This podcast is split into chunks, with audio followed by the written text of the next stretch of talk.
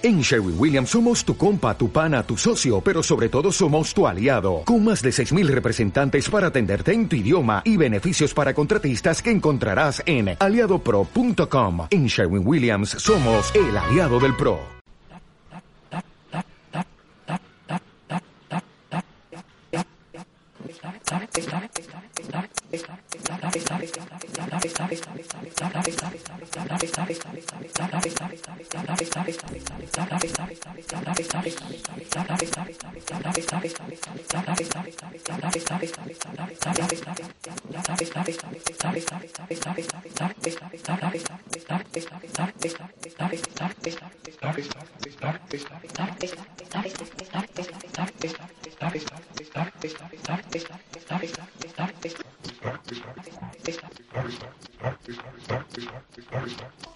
No me importa que sea fuego o vitrocerámica.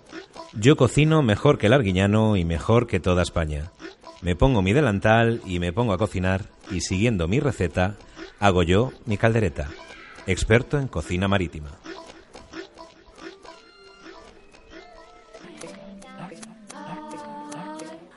Volvemos a recitar este conjuro submarino eh, escrito por Pepe Vejines al frente de No me pises que llevo chanclas, porque continuamos con una de las partes que más nos gustan de los encuentros de cultura y ciudadanía, que es la manduca, el comer, el comer. Aquí Que se cuece, que se cuece. tenemos con nosotros listo para servir el rancho, eh, equipado como un francotirador culinario. Rubén Castillejo, eh, iba- aquí- pone delantal, pero no sé si tiene un nombre tu mochila tuneada que, que te has traído llena de, de- de cacharros. Aparte de llevar mi gorra favorita de todos los tiempos. Bueno, Rubén, bienvenido al Periscopio en cualquier caso. Muchas gracias, vaya submarino que tenéis aquí montado. Has visto está mal, ¿eh? No, No hemos reparado en gastos. No, no. Se parece un poco al de Isaac Peral. tiene mucha madera. Sí, sí, es, sí. Mucho Eh, bueno, y tiene un futuro un poco parecido. parecido. Oye, Rubén, ¿nos cuentas qué es la cocina de guerrilla? Pues la cocina de guerrilla es una actitud. Ante la vida, espero. Eso es. Lo que pasa es que luego se ha materializado en, en un colectivo que trabaja por la soberanía alimentaria, que viene a ser por el derecho o por el acceso a una alimentación sana, digna y, y respetuosa con, con el contexto y con el resto de personas. Y todo eso a través de la, de la gastronomía, de la cocina y sobre todo de- del buen hacer. Este proyecto que se llama Sucaldea, Cocina de Guerrilla Sucaldea. Bueno, me, hace mucha gracia porque siguiendo un poco tu biografía, resulta que, que estudias en el Basque Culinary Center, que es la catedral de la formación culinaria mundial. Y, y, bueno, yo diría que el 99% de los que estudian allí salen diciendo a ver si monto mi restaurante, y me monto en el dólar y soy famoso y salgo en la tele. Y tú dices que no, que sales del Basque Culinary Center y voy a mirar a mundos a priori alejados de la cocina, ¿no? Como el arte o la educación o la cooperación, a priori. Oye, sí que lo tenéis bien estudiado. Hombre. ¿eh? Habéis, habéis cogido la mejor información. ¿Eh? Hombre, es- est- estábamos deseando que nos dieras de merendar y nos hemos portado bien. Bueno, pues a ver, mira, te lo, te lo voy a contar porque Cuéntamelo, cuéntamelo bien. Nosotros hicimos el primer máster que salió del Basque Culinary, body cuando ni siquiera tenían el edificio que tienen ahora. O sea, digamos que fuimos como sus cobayas, ¿no? Y en todo experimento, pues tienes un porcentaje de aciertos y un porcentaje de mutante. Eres una mutación. Soy un mutante, efectivamente. De hecho, somos decimos que somos el hijo un fermento, ¿no? De esto que se te queda al fondo de la nevera y empiezas a echar burbujitas. Tal cual, el hijo bastardo del Basque Culinary. Porque ellos, todo el, el proyecto del máster eh, iba enfocado a montar un restaurante gastronómico, ¿no? A todo esto de la experiencia del cliente, era un máster en gestión e innovación. Entonces, claro, nosotros empezamos ahí aprender de lo que era toda la gestión, de, bueno, marketing, muy bien, todo muy práctico. Y luego también creatividad. Y claro, en la parte de creatividad tuvimos la suerte de conocer a un cocinero que es el creativo de Arzá, que se llama Xavier Gutiérrez, al cual le tenemos muchísimo cariño y le debemos gran parte del proyecto. Y en un momento nos dijo creer en vosotros. Bueno, ya eso, con la chispa que teníamos ya, pues ya eh, fue incendio. Y entonces cuando tuvimos que presentar el proyecto de fin de máster, nuestra idea era un poco que todo esto de la alta cocina estaba muy bien, pero que en realidad no podía ser si gastronomía es la ciencia de los alimentos, eh, cuál es la función de los alimentos, ¿no? Y la función de los alimentos es alimentar. Entonces, lo más interesante de esa ciencia habría de ser la alimentación, véase la nutrición de las personas, y si nos queremos poner ya un poco más serios, pues todas las personas que tienen deficiencias alimentarias en el planeta, que son muchas. Bastante más interesante nos parecía a nosotros que la experiencia del cliente en las clases de, eh, digamos, pudientes, ¿no? Que se pueden permitir menús de 300 pavos y cosas de esas. Me, me hace muchas gracias, me gusta mucho porque se parece mucho al discurso de cierto sector de la arquitectura que, que es afín a lo que estás contando, que dice, bueno, lo primero es vivir en los sitios, luego ya pensaremos en, ¿no? Efectivamente, lo que pasa es que yo creo que hasta que no lo ves, ¿no? Hasta que no estás ahí de repente, que con mucho cariño al vas culinario, y la verdad que aprendimos, también es cierto, eh, no, hasta que no ves eso, ¿no? Como él eh, se pone por encima um, cosas que en el fondo pues están muy bien, siempre decía, si eso es arte, que esté en los museos, o en la calle, o lo que sea, y que se facilite el acceso pero si vamos a centrarnos en lo que es la gastronomía de verdad, igual hay que empezar a pensar en todas estas cosas que no se hablan, ¿no? Porque a día de hoy ya se habla de muchas cosas, pero eh, no sé, que, que, ¿por qué no nos planteamos que hay un montón de personas todavía que se mueren de hambre o que tienen grandes deficiencias, tanto en países, como, poco desarrollados, como en países súper desarrollados? Porque las personas que viven en el primer mundo, mal llamado, Estados Unidos, por ejemplo, también hay grandes problemas de alimentación. Entonces, nuestra idea, que veníamos un poco de de movimientos alternativos, digamos, pues de, fue un poco utilizar nuestra profesión, que era la cocina, y en este caso la alta cocina, pero cambiar el objetivo, el motivo de creación. Y era cómo utilizar todos estos conocimientos de alta cocina, pero enfocarlos realmente a esas dos necesidades que veíamos que eran básicas, que era la nutrición y garantizar la alimentación de las personas. Bueno, de hecho, tú has demostrado que, que, se pueden montar chiringuitos de cocina en la calle, ¿no? Claro. ¿En qué consiste un chiringuito? ¿Cómo, cómo, cómo se cocina guerri guerrilleramente? Y tanto porque yo la primera vez que te conocí estabas en la calle pinchando música que aquello parecía más una rave que una merienda, o sea que... Un, co un comedor. Sí, sí. Ese ya es el capítulo 7. Pero por donde íbamos por el primero con el proyecto, cuando presentamos Cocina de Guerrilla, que nació del máster, lo que presentamos fue esta mochila que os he traído aquí. Y era un dispositivo para maquearte tu propio restaurante que iba con un libreto de cocina, que lo que traíamos es todas las, las técnicas de cocina que nos habían enseñado en el máster a un buen precio, hay que decirlo, pues nosotros las hackeamos y las pirateamos para que tú te las puedas hacer en casa por menos de 5 euros. Habéis hecho gastrohackers, sois, Eso ¿no? es, eso es gastrohacking, que yo no sé si hay por ahí, se ha puesto el término, existido. Pues el, ¿no? el, año que viene tienes una charla aquí seguro de gastrohacking, vamos. ya, está, pues sí, la, la, verdad que nosotros lo decimos pues un poquito claro, de otra manera. Pero, pero tiene sentido, ¿no? Es como, sí. vamos a ver, está muy bien tener eh, cosas para hacer esferificaciones y tener cocina de inducción, ¿qué hago para la gente que no se lo puede pagar? ¿no? Esto es un poco el planteamiento. A ver, yo te puedo poner un ejemplo. Si yo te digo, por ejemplo, cocina en ácidos y no pienses en un sábado de locura a la noche, ¿qué, qué se te viene a la cabeza? Eh, pues no lo sé. Así de primeras pienso... Hombre, macerar en, en, zumo de limón. En limón, lima... Bueno, pues ahí, ahí, le has dado. Pero la historia era un poco que en cocina mucho se juega con esa terminología, ¿no? Claro. También de decir, te lo veo de una manera que parece que es, pero luego si realmente te lo explican de lo otro, pues bueno. Entonces nosotros cogíamos un poco todo ese, ese conocimiento y lo adaptábamos para que fuera accesible. Y lo mismo con los eh, tramánculos, que digo yo que es iguales en euskera, como cachivaches de cocina, ¿no? Que es lo que me preguntabas. Tú puedes tener un restaurante totalmente equipado con un horno de estos que lo controlas desde una app, pero también puedes cocinar con el sol o puedes cocinar simplemente con el tiempo, ¿no? Dejando las cosas, como tú has dicho, fermentar. Entonces, nosotros lo que buscábamos de alguna manera, que en ese viaje hacia la accesibilidad, pues también era eh, hacer accesible la maquinaria. Y desde el primer punto que fue la mochila, que era llevarte tu restaurante en la mochila con los cacharritos que luego os enseño para cocinar en cualquier lado, luego eso derivó en las cocinas móviles, luego ya fuimos al equipo de sonido y a la rave, pero eso viene después. Oye, ¿te parece que le echemos un vistazo sí, a la Sí, mochila? yo necesito que esto se ponga en práctica y, y, y se escuche aquí en, en, el periscopio. Vamos Todo a lo que llevas los encima, utensilios. Yo os voy a decir que esto es una auténtica pieza de colección. Total, total, A partir de ahora los micros son tuyos, todo lo que va a sonar es bajo tu claro. responsabilidad.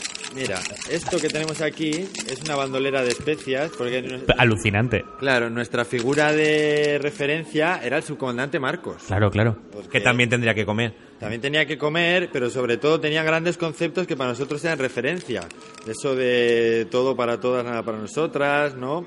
El no poder, y nos pareció que era como una referencia como muy a tener en cuenta. Además también ya sabes que venimos del País Vasco y allí lo del tema de la guerrilla como tal no, pero algo parecido había. Mm. Hombre, yo os vi ayer sirviendo comida aquí con pasamontañas muy coloridos, todo se ha dicho, pero... Nosotros le llamamos capuchas, Capucha. con K y con TX. Bien, bien, correcto, correcto. ¿Qué más suena por que ahí? conste en acta. Pero son capuchas de colores, ¿no? Son que... muy bonitas, son muy bonitas. Sí, le da otra vaina a la historia, porque al final lo que decíamos también en una entrevista, nos hacía un compañero, pues era que Joder, en nuestro pueblo las capuchas se llevaban mucho, Claro. ¿sabes? Se llevaban por un lado o por otro. Las había negras La así. moda, la moda. Claro, las había las que venían ya con la forma, que se las daban con el uniforme, y las había las que te hacías tú más domésticas. Entonces nosotros dijimos, bueno, pues nos vamos a hacer unas domésticas. Y cumple la misión del gorro de cocinero, que es que no te caigan pelos en la comida y todo eso. Claro, y bueno, y sobre todo te dan un look y un estilito. Rubén, ¿qué está sonando? Pues aquí, mira, tengo papel al porque es que o sea, esto no es mentira, que es un restaurante. Aquí está el libro. Ujú. Este es un, el Vale. recetario, qué bien suena. Qué, qué Esto micros estupendos tienes, es Manu. divino. Las recetas, las bueno, tienes ahí, te lo dejo para que lo mires. Porque Es un es, recetario fancinero. o es sea, auténtico. Ahora te, recojo, Muy, muy bonito. te, te recojo yo las mejores, las mejores citas. Esto, madera pura, porque así... Estoy viendo un cucharón. un- Esto es una cuchara, un tenedor, un mortero. Sí. Tenemos unos palillos, tenemos una pinza para el pelo con corazones. Esto es para- Fundamental. Para cerrar las bolsas. Mira, esta te va a gustar mucho y voy a aprovechar a contarte una receta. Vosotros que tenéis ganas de merendar. Sí. Perdón, ¿esto es un grinder? ¡Es un grinder! ¿Qué ¿Para cocinar? es un Bueno, Grindr? claro. Es Sí, una ¿no? aplicación con la que conoces chicos, pero Eso- eso- creo que también es otra cosa. Es un- es un Grindr. Esto, mira, ¿tú sabes las especias estas que suelen haber mucho en la puerta de los institutos? Ah, sí, sí, Que sí. tienen los chavales así como guardadicas. Albahaca, quieres Si decir. recoges Sí. el orégano en rama, con eso Sí. lo... Yo no sé qué le pasa a la policía, que tiene como mucha manía con esa especia, pero es que ya sabes que la institución y la comida así anarquista no se llevan muy bien. Entonces, bueno, Albahaca siempre- hablamos, sí. Claro. ¿Cómo le convences tú a un adolescente de que te quiera escuchar un rato para explicarle qué es un salmorejo? Más allá, que es una emulsión. Él te dice, una emulsión, es que eso no lo entienden, la verdad. Entonces, nosotros dijimos, mira, porque por aquella nosotros también tiramos mucho de especias, ¿eh? ahora Claro. un poquito menos. Pero vaya, entonces pillamos el grinder y dijimos, mira, déjame el librito, que te voy a explicar cómo funcionaba esto. A nosotros nos contaban, emulsión es la técnica de la floculación de las partículas eh, líquidas con las partículas de grasa que se quedan así como suspendidas, ¿no?